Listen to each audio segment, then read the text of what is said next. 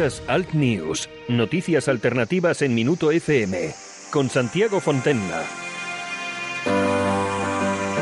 Un saludo muy fuerte desde Bilbao, a toda España, a todos aquellos que nos escucháis en directo o a través de los podcasts. Aquí estamos en Alt News. Un saludo de Javier Muñoz en la técnica, de este que os habla vuestro amigo Santiago Fontenla. Son 60 minutos de radio alternativa en el que hoy vamos a tratar pues temas que ya os podéis imaginar. Por un lado, más de Cataluña y por otro lado, lo que está sucedido, lo que ha sucedido y lo que está sucediendo en Europa, tanto en las elecciones que ha habido en Alemania como en Austria. Vamos a, a dedicarle tiempo con nuestros colaboradores habituales. Vamos a ir con Sergio Pacheco, con el historiador Sergio Pacheco, para hablar un poco de Compines. Vamos a ver, ha habido este homenaje que siempre es tan polémico. Vamos que nos cuenten un poco la historia rápidamente de, de este señor y todo lo que se produjo alrededor de él. Vamos a hacerlo muy rápidamente porque hay muchas personas que quizá no conozcan todos los extremos necesarios sobre esta aventura. También vamos a hablar con el jurista David Romero de lo que va a ser la aplicación del 155 y con Carlos Fuster nos vamos a Europa con todas estas noticias de los identitarios.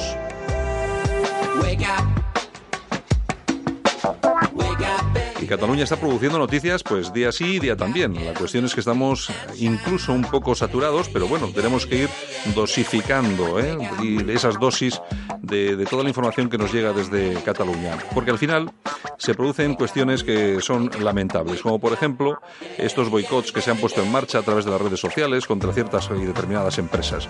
Yo entiendo que las personas pueden estar cabreadas y que esa, esa molestia puede llegar a, pues, a, a la bolsa de, del supermercado, a su cartera, ¿no? Cuando pues a este le compro o a este no. Lo que sucede en estas cosas es que muchas veces pagan eh, inocentes por culpables. Eh, hay personas que pueden llegar a sufrir un boicot sin merecérselo, aunque yo soy de los que piensan que en Cataluña no hay que hacer boicot porque estamos haciéndole el caldo gordo a los separatistas. Pero bueno, en el, en, en el otro caso, en caso de hacer un boicot, hay que saber muy bien a quién se lo haces porque muchas veces pensando que haces algo, estás haciendo todo lo contrario. Es lo que ha pasado esta semana con eh, la Administración de Lotería de la Bruja de Oro.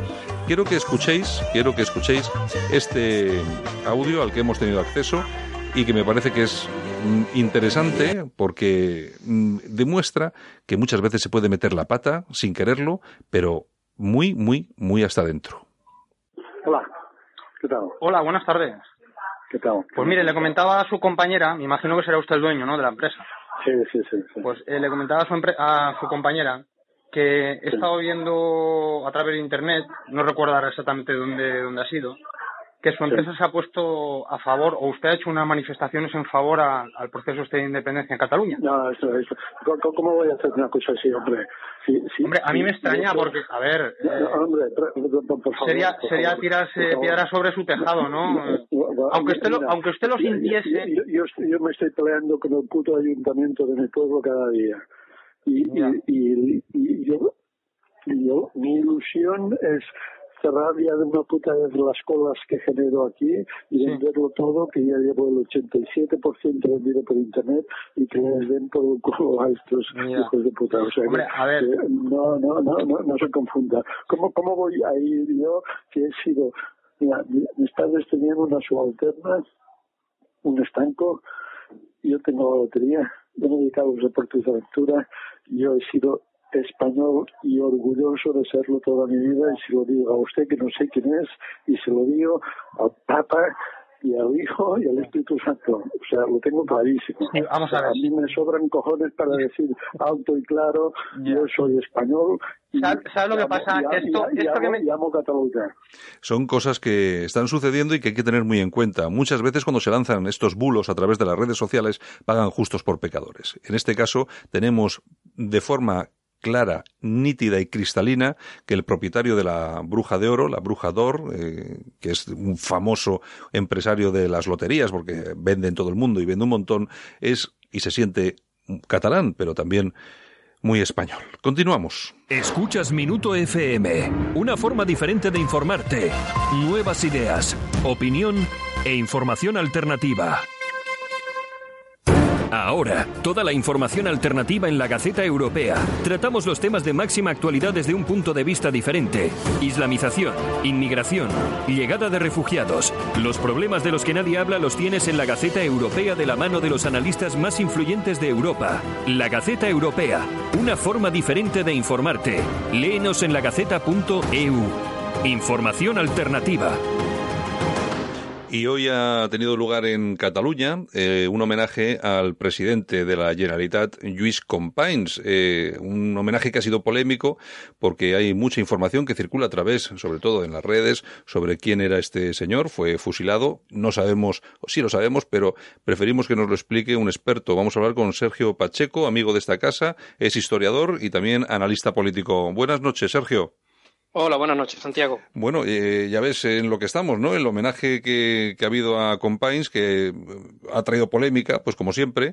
Lo que pasa es que hay muchas personas que sí sabemos un poco eh, cuál es la historia de este individuo y hay otras que no, no tanto. Como tú eres historiador y de esto entiendes no, no poco, sino muchísimo, pues simplemente preguntarte, ¿quién era este tipo, Sergio? Bueno, pues principalmente la figura de Luis Companys pues ha pasado a la historia por ser, bueno, o ha sido conocida quizás eh, por la generalidad ¿no? de, los ciudadanos a raíz de ese hecho que se produce en 1934 de la proclamación del Estado catalán dentro de esa eh, hipotética República Federal Española. Mm, es, eh, es eh, la, la, imagen ¿no? que tienen de esta persona. Se, se, relaciona pues, eh, por ser el presidente de la, de, la, Generalidad de Cataluña durante ese periodo y por este hecho puntual. Pero Luis Companys es una persona que tiene un importante bagaje político en, desde principios del siglo XX en la política de Cataluña y quizás un aspecto que también es bastante desconocido de esta persona, de esta, figura política catalana de, la primera mitad del siglo XX, es que participa también en los gobiernos nacionales que se producen durante la Segunda República. Eh, Luis Company tiene un origen, pues, eh, pues muy común en, los políticos que van a formar parte de esta primera mitad del siglo XX en Cataluña. Es eh, hijo de unos pequeños propietarios rurales, o sea, está muy vinculado al mundo rural catalán, ¿no? De estos pequeños eh, propietarios y bueno pues propietarios que están muy conectados también pues que con esa con ese carácter liberal con, con esas ideas de carácter ilustrado ¿no? que han arraigado durante el siglo anterior en, en la sociedad catalana. Eh, ese es eh, el primer contacto que tiene Luis Companys con la, con la política, con el ideario político a través de su padre. Como digo, una persona de eh, ideas liberales, ¿no? sí. Eh, bien, a partir de ese momento, pues bueno, pues como digo, al ser una persona que forma parte de esa, de esa pequeña burguesía rural, pues tiene ciertas oportunidades de acceder a una educación, a una educación esmerada, va muy jovencito, se le interna en un centro en Barcelona, un centro para que estudie su bachillerato, para que, se vaya formando y bueno, pues ahí también va entrando en contacto con otras personalidades que le van a introducir ya en un mundo eh, mucho más conectado pues con, con cierta tendencia o cierta ideología de una izquierda ¿no? que, que, con el tiempo va a ir dando paso a, a ese a ese nacionalismo que más adelante, ya avanzado el siglo XX, se va a ir desarrollando, se va a ir arraigando en eh, la sociedad catalana. Como digo, eh, él va a empezar eh, sus pinitos políticos, se puede decir, de la mano de los republicanos. Estamos en principios del siglo XX y a principios del siglo XX, pues se sabe perfectamente, estamos en la monarquía, en la monarquía de, de un joven Alfonso, Alfonso XIII, y él va a empezar a tener contactos con el mundo republicano a través del partido Unión Republicana eh, de, Nicolás Almerón, ¿no? Eh, ahí es donde él va a empezar un poco a, formarse en esa en esa idea, en esa idea política, en esa idea de esa catalanidad, mm, en cierto modo, con cierta autonomía, ¿no? diferenciada del conjunto del Estado español, pero no buscando todavía abiertamente, todavía no ha entrado en esa fase de una, de una abierta ruptura, ¿no? Eh, con, el contexto de, del Estado, sino más bien un poco de marcar el hecho republicano en sí, más, que, más que el hecho eh, independentista o, digámoslo así, autonomista o separatista en sus diferentes grados a lo largo de, estos años. De hecho, él va a entrar en contacto con las, viejas personalidades del republicanismo español. He mencionado a Salmerón, pero bueno, también otra de las figuras con las que va a encontrarse en su primera etapa política va a ser con, Alejandro Leroux, eh, que llegará a ser precisamente eh, en el momento en el que se declara este este este Estado catalán en el año 34, pues curiosamente va a ser quien esté al frente de, del gobierno, ¿no? Del gobierno de la República, que va a tocar sofocar todos los acontecimientos que se, se, desarrollan en esta época. Como digo, a medida que va modificándose eh, la política, la sociedad, eh, la conflictividad, eh, en la sociedad catalana, que va a ser muy convulsa durante los primeros 10, 15 años de, del siglo XX, también vamos a encontrar un Luis Companys que se va a ir radicalizando en sus posturas, va a ir escorándose cada vez más, eh, cada vez más a la izquierda y también va a ir cada vez más eh, escorándose hacia, hacia posturas nacionalistas porque él entiende que eh, a, mayor autonomía de Cataluña, mayor posibilidades va a tener de, solventar o de solucionar eh, muchos de los problemas que en ese momento eran, formaban parte del conjunto de, la nación. Pero él piensa que eh, con esa autonomía, pues es posible que, que, los catalanes puedan solventar, como digo, esos problemas que en ese momento quejaban al conjunto, al conjunto de la nación. Como digo, siempre va a estar muy vinculado eh, hacia estos movimientos republicanos y en esa, en esa situación eh, de conflictividad, de acercamiento también a un movimiento que en ese que en ese que en los años sobre todo en la, década finales de la década del 10 y principios de la década del 20 va a ser muy característico en el mundo catalán como es el anarquismo él va a tener ciertas ciertas conexiones eh, a través del tema sindical de la lucha sindical. Él eh, estudia derecho y acaba siendo abogado eh, que representa pues a los trabajadores a los obreros. Entonces tiene ciertas conexiones con ese mundo que, como digo, van a ir eh, aumentando esa radicalización en, en, su, en, sus posturas, en sus posturas políticas. Va a encontrar, como digo, una situación en Cataluña muy conflictiva en los tiempos de la gobernación civil de, Martínez Anido. En ese periodo lo van, a, detener varias veces. Una de ellas incluso lo van a llegar a, desterrar eh, a una prisión en las Islas Baleares, concretamente en, Menorca. Y bueno, eh, en, esa, en esa situación, en esa situación va prácticamente a, entrar en, el final de la etapa de la restauración, del periodo restauracional, y eh, el inicio en el momento de la, de la dictadura de, de Miguel, de Miguel Primo de, Rivera. Durante ese periodo, como digo, durante ese periodo también va a ser bastante complicado. Va, él va a entrar cada vez más en, en, contacto o radicalizándose, como digo, todo esto va a ser un grado de radicalización a medida que se van produciendo acontecimientos mm. radicalizantes ¿no? en la sociedad en la sociedad catalana.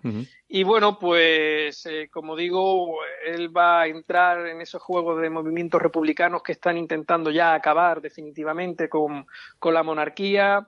Eh, va, eh, va a entrar en contacto con nuevas formaciones políticas como el Partido Republicano, Radical Socialista, que bueno, pues que son un paso más ¿no? en, la búsqueda de, del fin de, la dictadura de Primo de Rivera y de, y de la entrada y de la entrada en la en el, el, periodo de la Segunda República y al final y al final pues eh, como digo mm, va a entrar en ese periodo directo de la proclamación de la segunda de la Segunda República. Eh, bueno, pues eh, de la mano también de, figuras que, van a ser también determinantes en esta primera etapa de la Segunda República, como puede ser Francesc Maciá, ¿no? que va a ser el primer presidente de la Generalidad, de la, de la recién instituida Generalidad de, de, Cataluña y bueno, pues entrando un poco de la mano de ese partido republicano catalán que, que bueno, pues que va a ser el que mediatice en los primeros momentos de la República en Cataluña eh, a través de diferentes fases, de, incluso de división, de descomposición en estos primeros momentos de la segunda de la segunda República eh, va a aparecer una, mm, un nuevo partido que va a estar en cierto modo eh, capitaneado ¿no? O, vinculado ya directamente a la figura de, Luis Companys como va a ser la Esquerra Republicana de, de Cataluña y bueno, pues que se forma pues a través de diferentes sectores que van desde cierta burguesía, eh, pequeña burguesía, pequeños burgueses,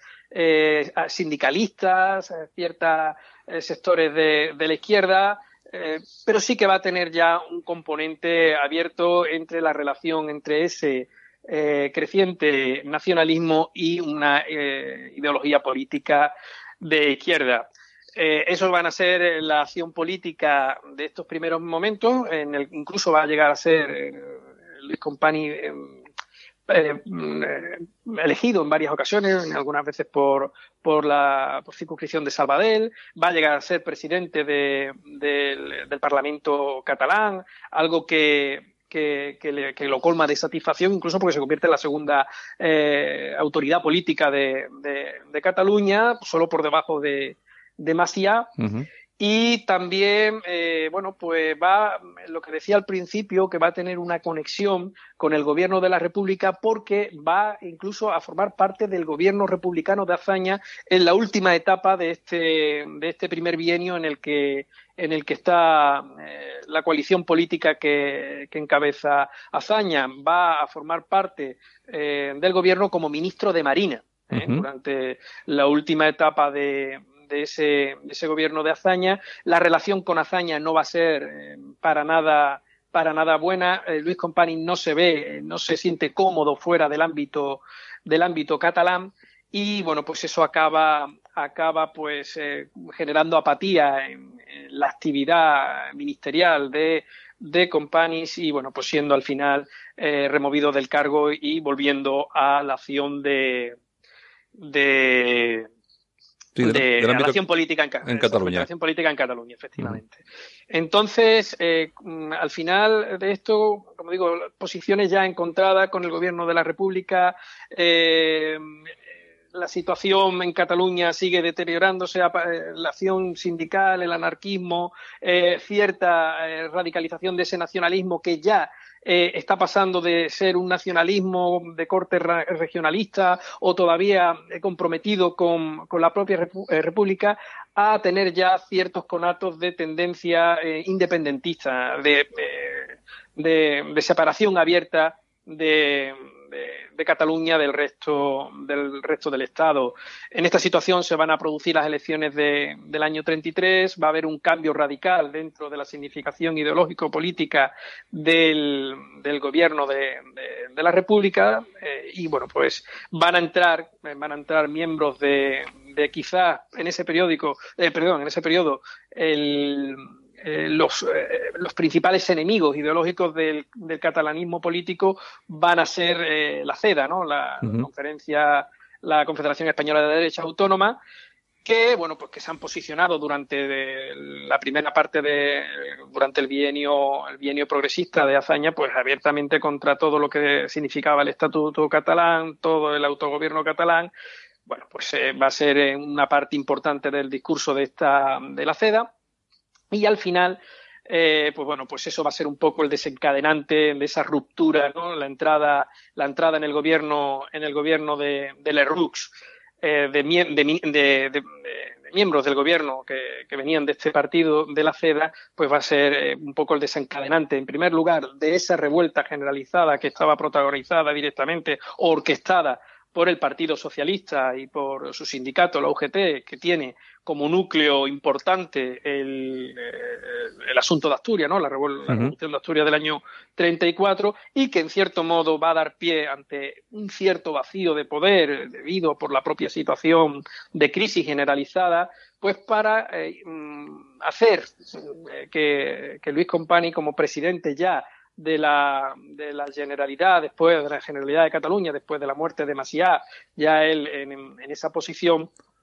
pues se ve en disposición un poco, entendiendo deslegitimado al gobierno de esa república que él considera que se está deshaciendo porque está en manos de, esas derechas que, están desnaturalizando ese ideal republicano, pues él se ve en esa, en esa autoridad de proclamar ese Estado catalán dentro de eso, como decía al principio, o de esa hipotética o esa imaginaria República, República Federal Española. Eh, eso fue, eh, duró poco, eh, como he sabido, es la, imagen un poco que tenemos de ese periodo, eh, duró poco, rápidamente el capitán general de Cataluña, Domingo Betet, pues bombardea la generalidad y bueno, pues detiene, detiene a los responsables de, de, de, este, de esta intentona secesionista, entre ellos a Luis Compani y a el el, gobierno autónomo en pleno a sus consejeros, ¿no? Los cuales pues son eh, detenidos, en primer lugar son llevados a un barco mm, carcelario que se, que se traslada al puerto de Barcelona para esta, para esta cuestión, después se le traslada a Madrid, donde son juzgados, se le inhabilita eh, bueno, se le condena a 30 años de prisión con inhabilitación para ejercicio de cargo público, etcétera, y son trasladados a la cárcel del puerto de Santa María, donde están hasta que se producen las elecciones de febrero del 36 y eh, la victoria del Frente Popular en la cual pues eh, se procede a, a amnistiarlos, son bueno, salen de la cárcel, llegan a Madrid, son restituidos en el, en el también restituido a su vez eh, gobierno autónomo autónomo catalán. Eh, en esa circunstancia, eh, Compani se va a encontrar eh, cuando se produce el alzamiento del 18 de julio al frente de, la Generalidad.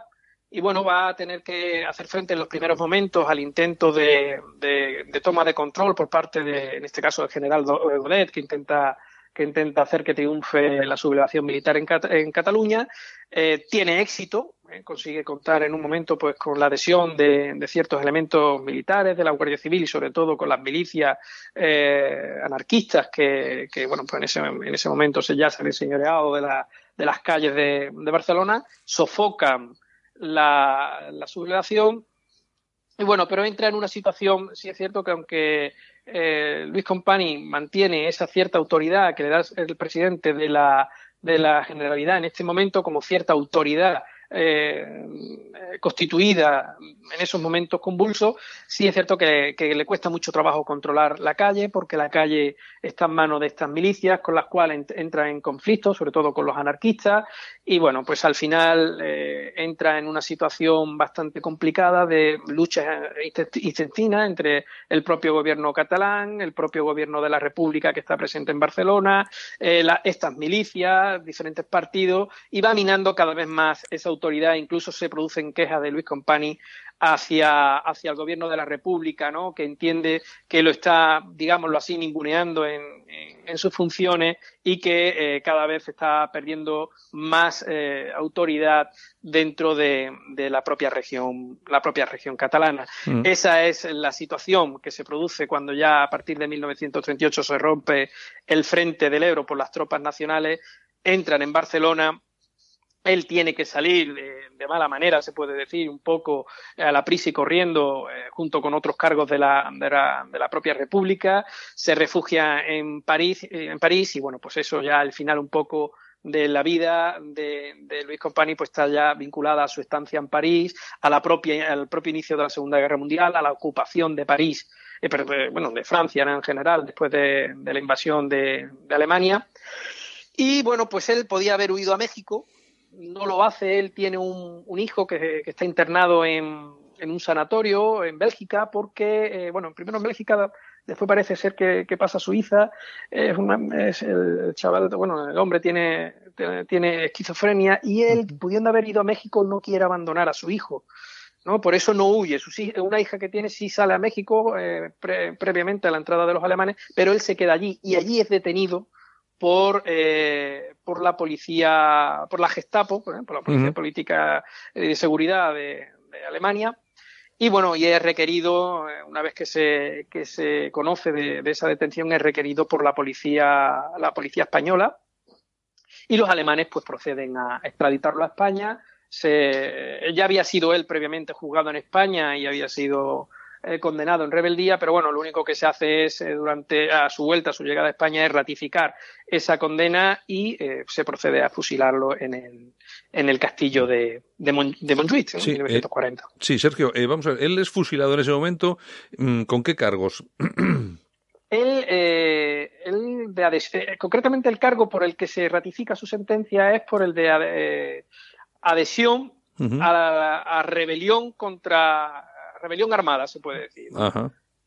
O sea, se, producían ese tipo, ese tipo de cargos. Uno de los cargos a los que él se ratifica es precisamente por esa adhesión a, la rebelión contra, contra supuestamente las fuerzas de las fuerzas del ejército eh, nacional, ¿no? Mm, bien, eh, yo hay una cosa hay una cosa que es eh, que es interesante lo que has comentado cuando Compains lógicamente es llevado a Madrid o al puerto se le saca de una forma un tanto rápida y, de forma judicial del, del cargo, pero luego se le vuelve a restituir, es decir, que luego es un poco quizá lo que que podemos ver nosotros hoy en día también con, con Puigdemont, ¿no? Porque nunca se sabe quién va a estar en el gobierno y si alguno, alguno de sus amigos lo vuelve a poner en caso de que algunos lo quiten. Bueno, otra, otra cosa muy importante que me gustaría que me comentaras. Eh, la relación entre la violencia, todos esos crímenes, eh, asesinatos, destrucción de, de iglesias, que, que, se produjeron en Cataluña bajo el mandato de Companys.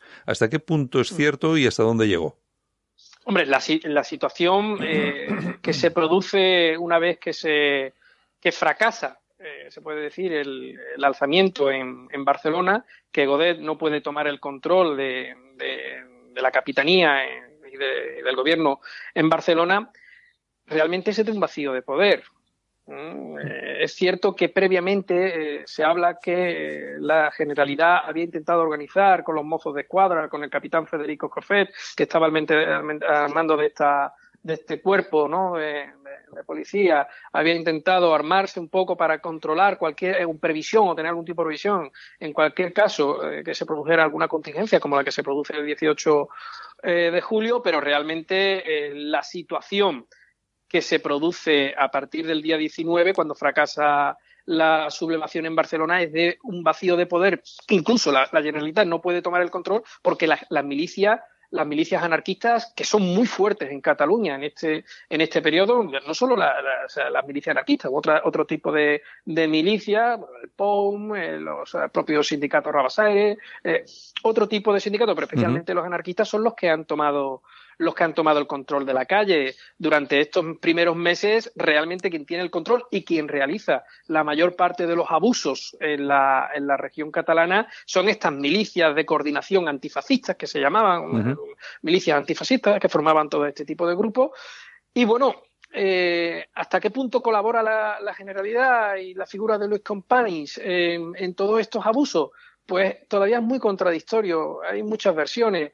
Hay algunos que dicen que, bueno, pues que gracias a la intervención o a esa cierta previsión de, de, la generalidad ante lo que podía producirse en caso de, desestabilización política, eh, pues hizo que muchas familias estuvieran protegidas eh, por, o que la generalidad protegiera familias eh, de los abusos de estas milicias, que se permitiera la salida, la salida de, de, personalidades a través de convenios con la Cruz Roja y tal, auspiciados también por, por la propia por la propia generalidad. Eh, bueno se habla se habla de, de que se salvaron a incluso a algunos algunos religiosos no etcétera no hay hay versiones un poco contradictorias, por supuesto. Eh, la versión definitiva, la que, la, que, la que aparece cuando se dicta su sentencia, es prácticamente a él, porque no hay otras, hay otras personalidades que han huido y hay otras que, que ya han sido ejecutadas pues mm, a él se le, se le computan todos los cargos y todos los excesos que se han producido durante los años en los que ha mediado su, su mandato en, durante la guerra civil, ¿no? Eh, eh, mm, Sergio, ¿en algún momento firmas, firma sentencias de muerte? Eh, la verdad es que eh, él no tenía esa. Desconozco el hecho en sí documentalmente. No he visto documentos en los que pueda decir mm, aparece la firma de, Luis Compari. Parece ser que, que, dentro de la acusación sí se, se, se, le achaca entre algunos de los delitos ese, esa, esa firma. Eh, no tenía autoridad realmente para eso. Teóricamente, las firmas de la sentencia de muerte tendrían que ser eh, dictadas por la, la, personalidad, la autoridad republicana. En cierto modo, eh, la, eh, la, Generalidad, la Generalidad de Cataluña dependía del gobierno de la República. Entonces, el procedimiento es que al final la sentencia de muerte la acababa firmando el presidente del gobierno de, de, la República. ¿no? Ya pudiera ser en un momento determinado eh, Largo Caballero, Indalecio Prieto eh, o cualquiera, o el propio Juan Negrín, ¿no? que es el, el que al final acaba manejando los designios de los designios de la guerra hasta su hasta la derrota de la República. Mm, achacarle solo a él esas sentencias de muerte, si la hubiera firmado o no, es un poco también pues eh, complicado de, Sí, porque, sí, porque claro, es un tiempo convulso en el que mm, tampoco hay un control de lo que decías tú, de la calle, no se, no se controla exactamente eh, a todos estos radicales que, que, están funcionando, haciendo de las suyas. Entonces, bueno, sí que sí que es cierto que algo complicado el tema y hasta ahí sí que sí que está. Lo que pasa que, bueno, es, lo que sí es, que, él, él, incluso también, en cierto modo, perdón, es prisionero de su propio, de los propios miembros que están en su, en su gobierno. Hay que entender que el gobierno de la Generalidad, el gobierno que, que él está presidiendo, formado por la izquierda republicana, pero también hay otros momentos, hay otros eh, sectores dentro de su propio partido que son altamente radicales, ¿no? son altamente violentos y que participan muchas veces de los abusos junto con anarquistas y con otros y con otros eh, sectores de, estas milicias, pues en muchos de, la, de, de, los excesos que se cometen en la calle. Eh, hay otros sectores, incluso dentro de su propio gobierno, pues que, como digo, intenta ser mucho más moderado y que muchas veces pues eh, por propia afinidad pues con sectores burgueses o con o con otros eh, sectores de la sociedad catalana pues intentan proteger un poco también de esos excesos hay que ponerse un poco eh, en la situación de lo complejo que es la situación en, la Cataluña de, esos años de la guerra. Exacto, que no tiene nada que ver con lo que vivimos hoy ni por asomo, claro. En absoluto, en absoluto. Es, eh, es, una situación convulsa en la que se producen vacíos de poder, en la que, bueno, la autoridad, en cierto modo, eh, está dividida en, diferentes eh, sectores, República, Gobierno de la República, Generalidad, eh, comité de milicias, eh, comité de los propios partidos, del Partido Socialista Unificado, el Partido Comunista, etcétera, ¿no? Hay, hay muchas autoridades y con lo cual es muy difícil achacar a una en concreto eh, cuál es la, la, que tuvo más responsabilidad en este asunto o el otro. Lo que sí es cierto que al final eh, a Luis Compani se puede decir ¿no? que le, tocan le toca pagar los platos rotos de todo lo que ha pasado. De, todo, de todos los que habían escapado y que eran eh, también responsables de estas cosas. Eh, efectivamente, y en él pues se focaliza, en, última instancia, pues la culpabilidad ¿no? de, todo, de todo lo acontecido durante, durante ese periodo. Pues muy bien, Sergio. Pues eh, gracias por la lección de, historia. Nos queda bastante más claro el tema de Compines. Mm, eh, habrá personas que, que puedan ver su responsabilidad de una u otra forma, pero bueno, yo creo que tú en esto eres una persona eh, absolutamente ética con tu con tu eh, eh, postura de historiador y lógicamente la, la, historia es tal cual, lo que pasa que efectivamente estamos hablando de unas épocas en las que era todo muy complicado, no, no, no tiene nada que ver con lo actual y entonces pues buscar ciertos paralelismos de, con de aquella época con esto es prácticamente, prácticamente imposible. Pues nada, Sergio, mm, muchas, muchas gracias, gracias por haber estado con nosotros y hasta la próxima. Muchas gracias a vosotros, Santiago, a vuestra disposición. Hasta luego. Ahora, toda la información alternativa en la Gaceta Europea. Tratamos los temas de máxima actualidad desde un punto de vista diferente. Islamización, inmigración, llegada de refugiados. Los problemas de los que nadie habla los tienes en la Gaceta Europea de la mano de los analistas más influyentes de Europa. La Gaceta Europea, una forma diferente de informarte. Léenos en lagaceta.eu. Información alternativa. Escuchas Minuto FM, una forma diferente de informarte. Nuevas ideas, opinión e información alternativa. David Romero, buenas noches. Hola, buenas noches. David Romero, analista, colaborador de medios como Sputnik, RT y un montón y un montón de ellos más.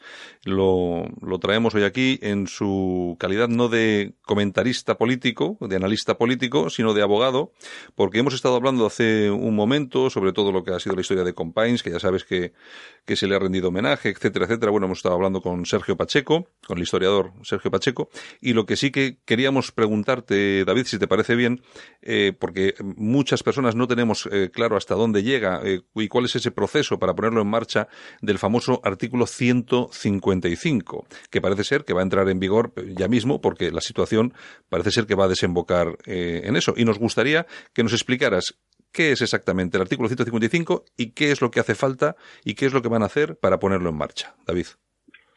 Hola, buenas noches. En primer lugar, más que abogado, soy jurista.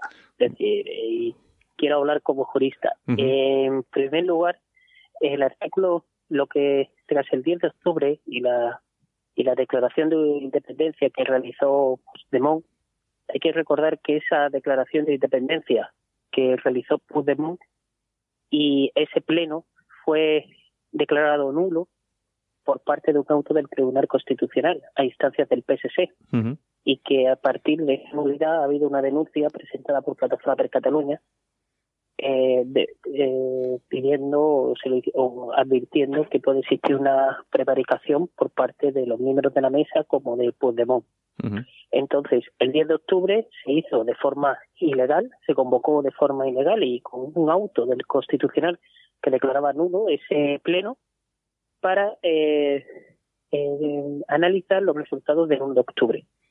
Se realiza la supuesta declaración de independencia, después se suspende, no se sabe muy bien cómo ha ocurrido, y el 11 de octubre, en una reunión del Consejo de Ministros, se, se emite un requerimiento por parte eh, del gobierno hacia Puigdemont en base al artículo 155 preguntando si eh, ha declarado o no ha declarado la independencia el presidente Puigdemont.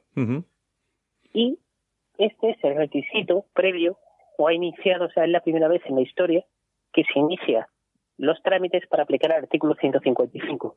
El artículo 155 lo que viene a decir, y lo leo, que en la forma, si una comunidad autónoma no cumpliese las obligaciones que la Constitución o otras leyes le impongan, o actuara de forma que atente gravemente al interés general de España, el Gobierno, previo requerimiento al presidente de la comunidad autónoma y en el caso de no ser atendido con la aprobación por mayoría absoluta del Senado, podría adoptar las medidas necesarias para obligar a aquella al cumplimiento forzoso de dichas obligaciones o para la protección del mencionado interés general.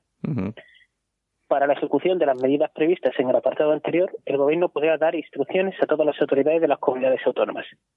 El problema que, existe en este caso es que eh, este artículo 155 no ha sido desarrollado por ley orgánica y mm, no da eh, ya lo dijo anteriormente este verano eh, Soraya de Santa María no daba tiempo de aplicar el 155, pero es que ahora mismo se ha iniciado el procedimiento del 155, pero es que esta vía o este instrumento no ha sido desarrollado. Por ejemplo, el artículo 116, que es el que regula los estados de alarma, excepción y sitio, tienen un desarrollo en la ley orgánica 4.1981, donde desarrolla todo estos instrumentos. Aquí no.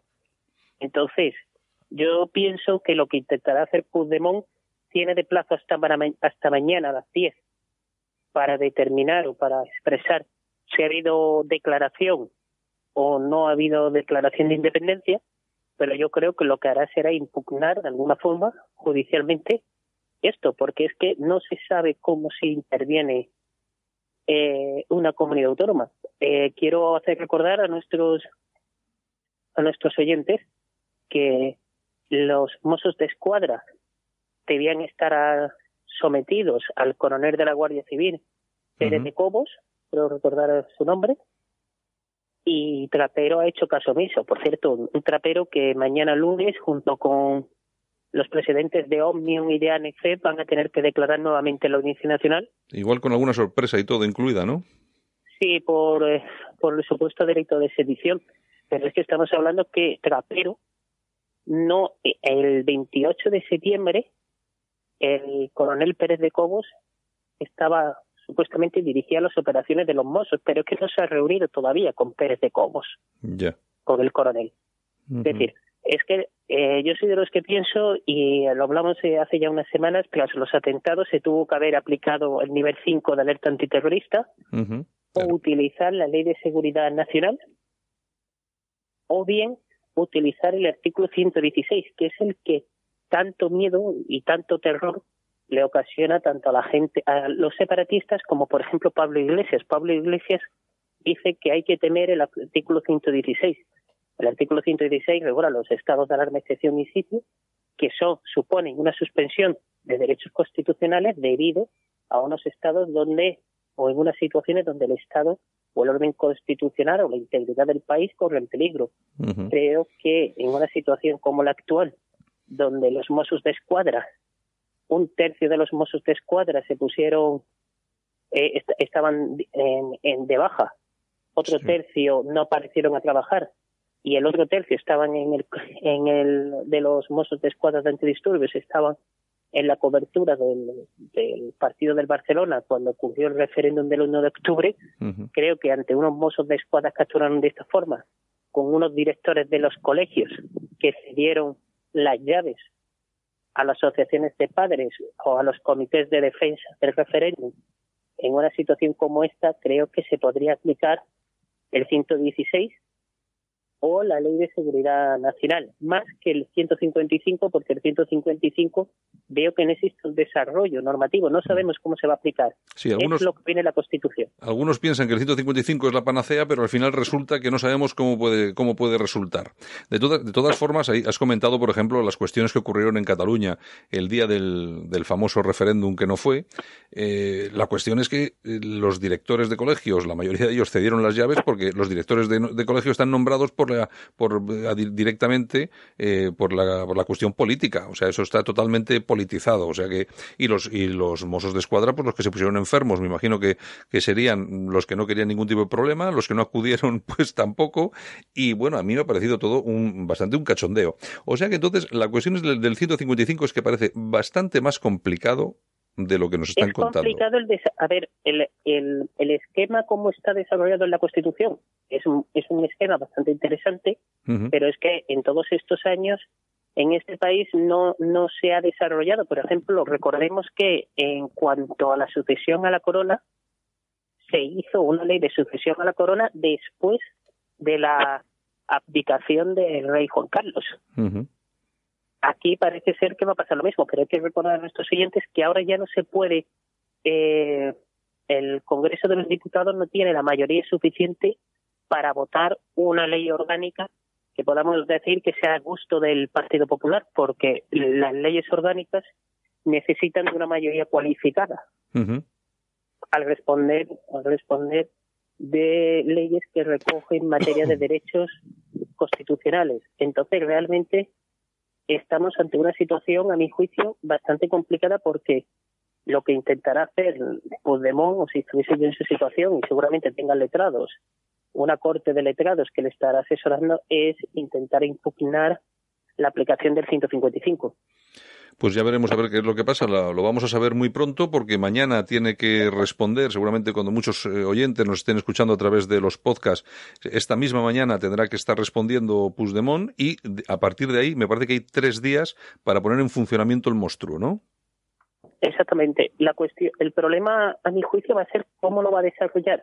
Yo soy de los que pienso que el artículo 155 se tendría que haber aplicado el primer día que se incumplió una sentencia el primer día que se incumplió una sentencia en materia lingüística, o que se quebró la unidad de mercado al prohibir rotular eh, un comercio, claro. o que se intentó eh, en el tema, por ejemplo, del acoso a los padres de alumnos que exigían más horas de castellano. Cuando se incumplió un derecho fundamental de un español en Cataluña, ahí se tendría que haber aplicado el artículo que estamos Que estamos hablando no de tiempos de andar, incluso antes. Sí, estamos hablando de antes de tiempos de Aznar. El problema es que como siempre han hecho falta esas esos el partido que recogía las castañas o las nueces del, de, en el País Vasco liderados por Arzayus, o el partido del honorable, del honorable y ético e incorruptible señor Puyol, pues hemos tenido ahora mismo esta situación. Yo soy de los que pienso que ahora lo único que cabe a nivel jurídico es el artículo 116, estado de alarma, excepción o sitio, o ley de seguridad nacional, pero también es verdad que la respuesta a ello va a ser una campaña mediática, eh, una campaña mediática en contra de España, difamando a España, claro. y en la Unión Europea los socios eh, de los separatistas en Europa intentarán que se aplique el artículo 7 de la Unión Europea referente a aplicar sanciones a España por infringir derechos fundamentales. Mm. Bueno, podemos, creo que podemos ver de todo, ¿eh? Esto va a estar, esto va a estar al, al rojo vivo que decía aquel. Exactamente. Yo creo que es mejor no seguir hablando porque lo que estamos diciendo son mm, conjeturas o análisis a posterior y en unas horas sabremos muy bien lo que va a ocurrir. Pues muy bien, David Romero, muchas gracias por estar con nosotros. La semana que viene nos volvemos a escuchar, a ver, a ver, a ver qué es lo que tenemos la semana que viene, porque aquí de semana en semana tenemos, tenemos una, un asunto diferente. Esto es increíble, pero bueno, vamos a ir, vamos a ir viendo la, la jugadita, ¿de acuerdo, David? Venga, muchas gracias. Venga, un abrazo, hasta luego. Escuchas Minuto FM, una forma diferente de informarte. Nuevas ideas, opinión e información alternativa. Bueno, y todo no va a ser Cataluña. Hemos estado hablando de Compines, hemos estado hablando del artículo 155 y ahora nos vamos a ir a Europa porque la verdad es que lo de Cataluña es muy importante, pero si hay tanto tiempo, se le ha dedicado tanto tiempo en las televisiones, en las radios, hasta nosotros, en el periódico, en la Gaceta Europea, aquí en la radio, pues y al final, pues yo creo que hay que ir, no hay que saturar demasiado con el tema porque es mucha información. Vamos a ver lo que pasa estos días que son muy importantes y mientras tanto nos vamos a ir hasta Europa. Vamos a ir a Europa porque hemos tenido novedades en Alemania y también hemos tenido novedades en Austria. Y por supuesto que nos vamos a ir con nuestro amigo y colaborador Carlos Fuster. Buenas noches, Carlos. Buenas noches, Santiago. ¿Qué tal? Que Carlos es el delegado de respeto en Andalucía, además es analista internacional, entiende de, esto y, por supuesto, nos va a ofrecer los últimos datos. Si te parece, Carlos, empezamos por el principio. Eh, Alemania, ¿qué es lo que pasaba hoy en Alemania?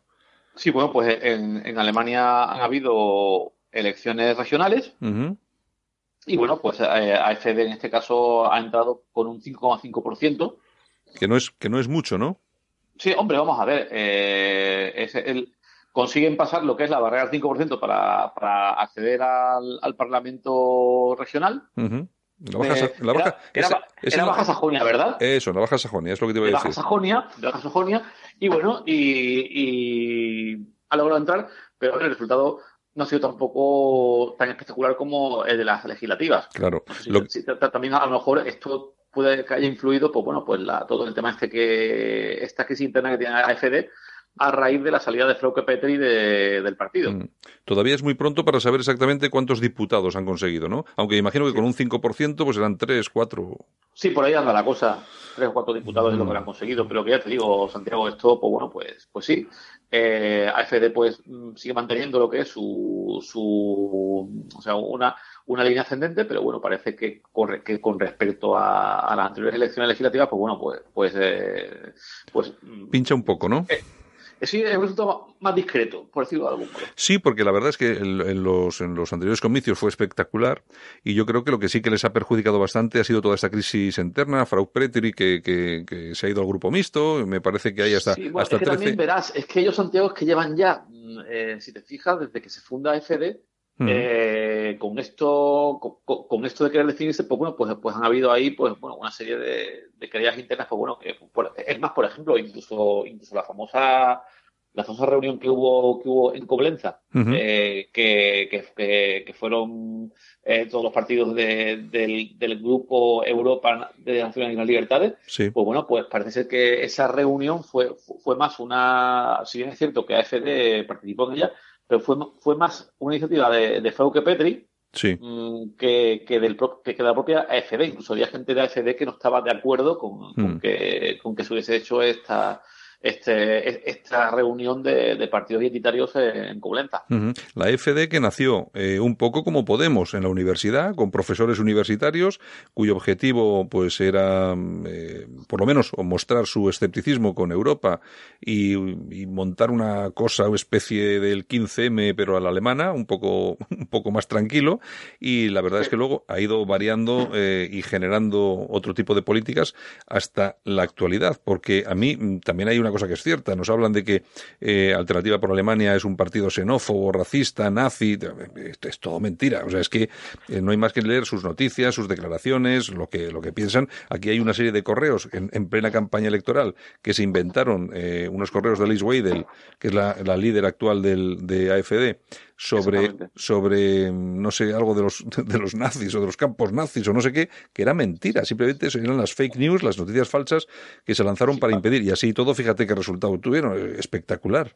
La verdad es que sí. Y, y, y, aparte, bueno, también eh, bueno, hay que tener en cuenta que uno de los factores mm, que crean ese caldo de cultivo eh, en, en, ese, en ese cambio de enfoque del discurso de, de AFD, de, ser un partido, un partido anti, anti-euro, eh, a, tocar temas anti-inmigración, bueno, pues hay, hay evidentemente eh, el, el, el, factor de, del movimiento social Pejida eh, como, como elemento catalizador o caldo de cultivo para AFD ha sido, yo creo que ha sido clave también. Pero tú fíjate lo que es Pejida, que después de, de llevar años manifestándose, por ejemplo, en Dresde, eh, siguen reuniendo un montón de gente eh, todas las semanas y sigue ese movimiento funcionando. Pero eh, yo lo que creo es que tampoco han apoyado directamente a, la FD, ¿no? O...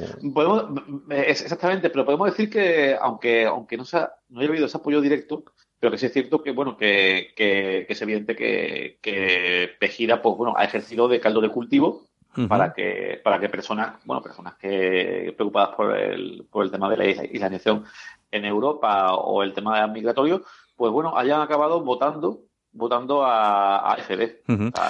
yo un poco lo enfoco de esa manera, que es más, es más el, el, el tema de que Pejida ha servido como un caldo de cultivo para, para, que, para que haya personas que hayan votado a, a FD a posteriori. Bueno, y en Austria eh, también hoy teníamos elecciones y ¿qué es lo que ha pasado? Pues en Austria eh, el, han ganado los conservadores y el, el, el, FPO, el partido identitario de Heinz Christian Strache, pues ha quedado tercera fuerza política y con posibilidades de, de, llegar a de, ser llave de, gobierno. Incluso parece que se, que se puede repetir el mismo panorama que se, que se repitió en el año, en el año 2003. Sí, con...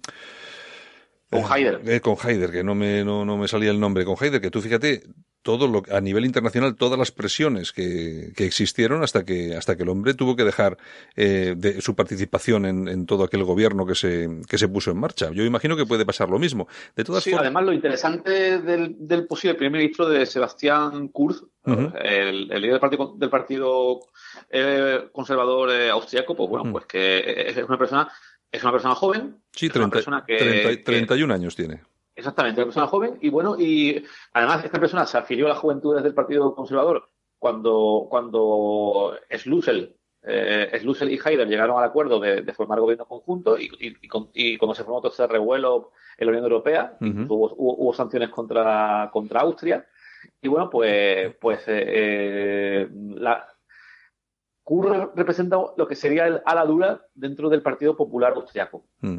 Vamos a ver que para, no ese es Lucel. Es decir, para entendernos, eh, mm, por ejemplo, eh, eh, quienes han ganado estas elecciones sería, por ejemplo, el Partido Popular y la y la, el, ala más, vamos a decir, más nacional, vamos a decirlo así, del Partido Popular, que en España no sé quién la puede representar, pero imaginemos, yo que sé, pues, pues igual, bueno, no voy a decir ninguno porque no creo que ninguno sea, pero bueno. pero, sí, sí, pero, pero yo más que en España, en este caso, lo asociaría, pues bueno, pues mm, yo hablé, incluso de, una especie como de magiarización de la, del programa político austriaco. ¿En qué sentido? En el sentido que, bueno, pues que, que Kurz, eh, Kurz representa una línea conservadora muy cercana, por ejemplo, a la línea de Víctor Orbán.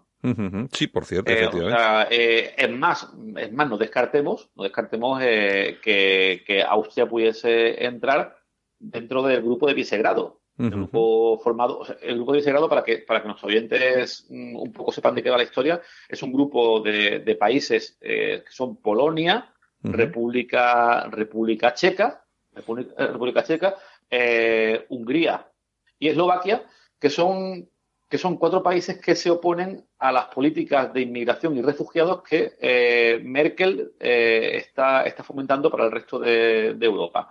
y, posiblemente, posiblemente, eh, y, yo digo que, ojalá, ojalá Kurz se una también a ese grupo, porque, porque podría ser, podría ser interesante, interesante en el sentido que, bueno, pues que, que pueda condicionar condicionar eh, las políticas de, asilo y de refugiados que, están imponiendo desde la Unión Europea a, países de Europa y bueno, y en el caso de, y por lo menos estos países, pues que tengan lo que es la, el, coraje de, decir que su soberanía es lo primero y que al menos pues, pues que, no quieran tragar con lo que Merkel diga. Sí, porque los problemas que tiene con la inmigración, eh, con todo lo que es tema de refugiados, inmigración, eh, Austria ahora mismo es gravísimo, ¿eh? gravísimo.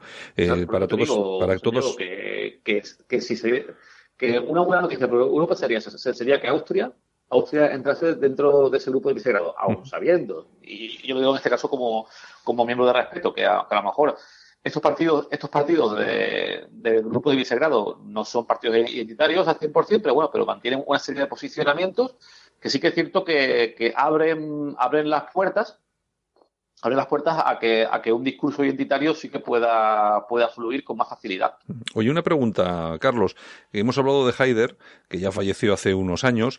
Eh, Haider, cuando deja el FPO, eh, se, va, se va a su región y pone en marcha a Carintia y pone en marcha un partido que es el BZO, si no me equivoco. Sí, sí exactamente. Era, la Alianza por el Futuro de Austria. Vale, ¿este partido qué ha pasado con él? ¿Se ha unido otra vez al FPO? ¿Sigue funcionando? Pues, pues verás, eh, yo creo que este, este partido actualmente un partido, eh, eh, un partido creo que residual. Y incluso yo, yo, estoy mirando por, por, por, aquí por internet y, la verdad es que, que rastro de ellos he visto bastante, bastante poco. O sea, está claro mm. que, que era un partido personalista Sí, claro. que, que, lo que, que, estaba, estaba basado en lo que era la figura, la figura de George Haider, y claro, fue, eh, fue eh, fallecer Haider o que lo matasen, ya dependiendo ya de las teorías que, cada cual, que cada cual eh, mantenga al respecto de la muerte del líder del líder identitario austriaco, pero que ya, ya te digo que, que, este partido, es más, incluso comentaban, eh, comentaban que, que, uno de los motivos por los cuales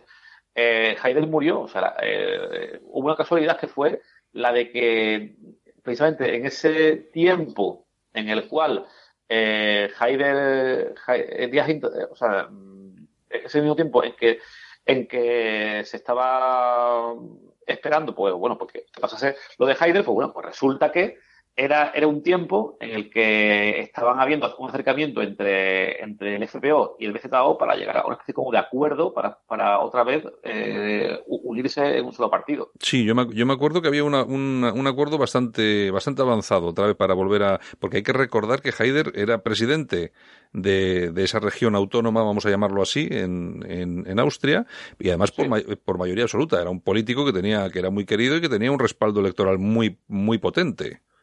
Exactamente. Y, entonces, pues, ya te digo, eh, fue, fue un poco eso, pues, eh, claro, ya esto es caer en las dinámicas de conspiraciones, pero bueno, pero que no deja de ser casualidad, que sí, que, que, es, es demasiada casualidad que justo cuando, cuando Haider y Strache estaban llegando a, un acuerdo para, para eliminar, las perezas y, hacer un frente común, pues a, lo, a, las semanas de, de, esto, pues, pues Haider Heider muere en, estas circunstancias. Pues no.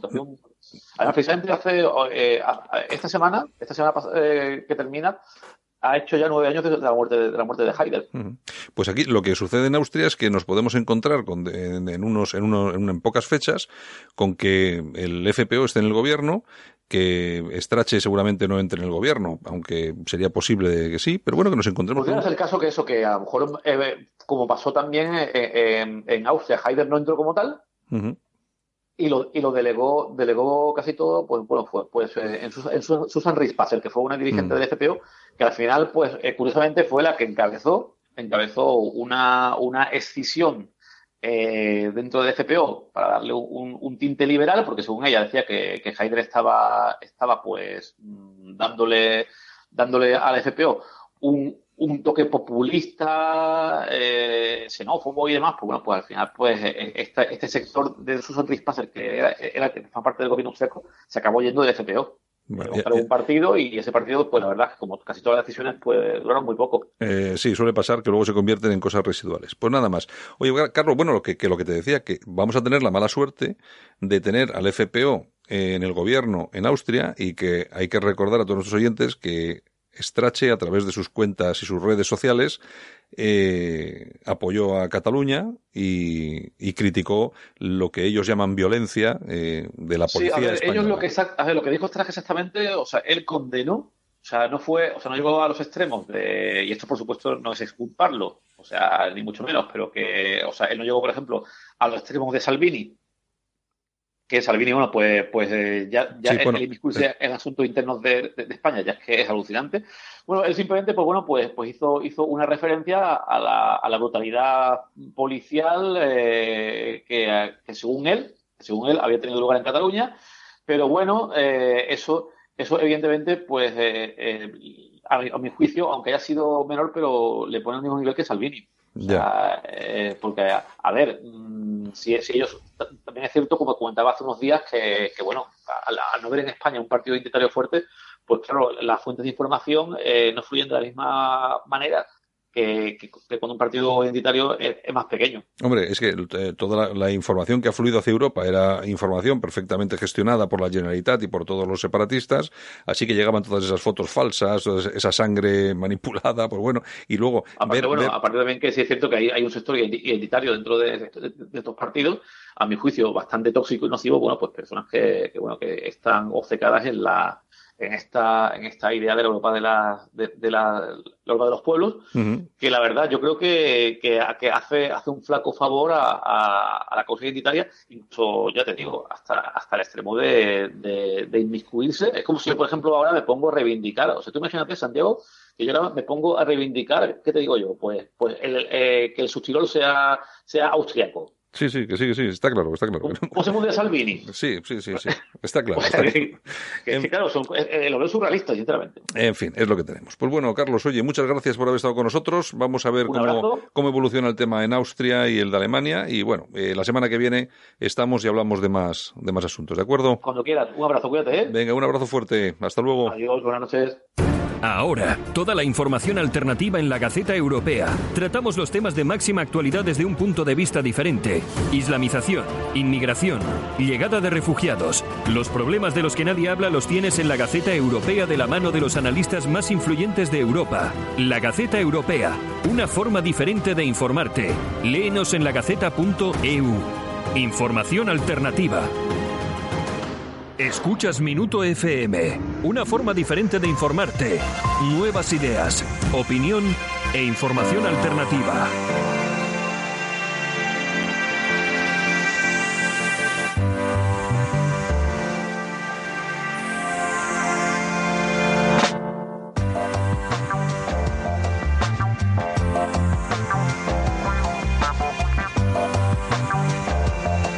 Y nosotros que llegamos al final de este espacio de radio que hemos hecho desde Minuto FM, al News, noticias e información alternativas.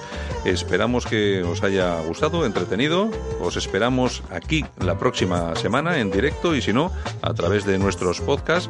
También sabéis que cualquier eh, tema de actualidad lo podéis seguir a través de nuestro periódico en internet, que es la Gaceta Europea. Podéis entrar ahí con, poniendo ahí lagaceta.eu. Así que ya lo sabéis. Muchas gracias. La semana que viene nos vemos. Un saludo de vuestro amigo Santiago Fontella. Chao.